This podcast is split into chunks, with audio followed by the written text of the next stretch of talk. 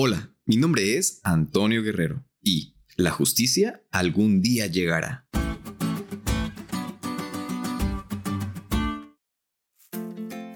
Hola amigos, ¿qué tal? ¿Cómo están? Qué gusto volverles a saludar, y más aún en este día especial. Espero hayan tenido o estén teniendo un feliz sábado. Nuestro tópico de estudio de este trimestre ya está llegando a su fin.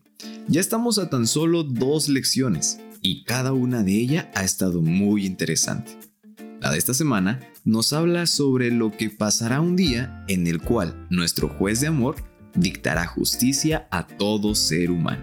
Así es amigos, la justicia algún día llegará. A pesar de vivir hoy en día en este mundo lleno de maldad e injusticia. Y esto lo dice la Biblia.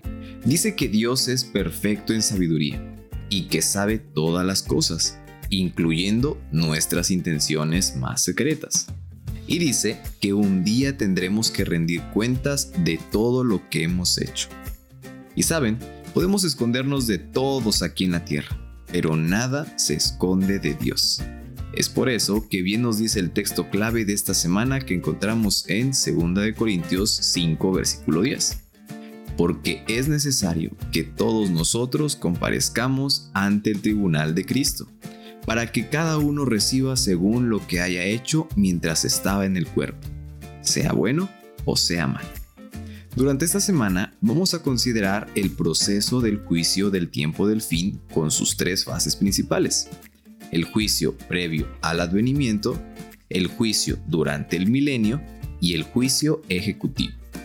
Este proceso termina con la vindicación de los justos y la segunda muerte de los impíos, para así dar por culminado el plan de redención. Así que amigos, no se pueden perder ningún podcast de esta semana para que puedan entender claramente a qué se refiere cada uno de estos juicios, de qué es lo que trata y de qué manera reflejan nuestras vidas espirituales. Así que no se lo pierdan, que esta semana va a estar genial.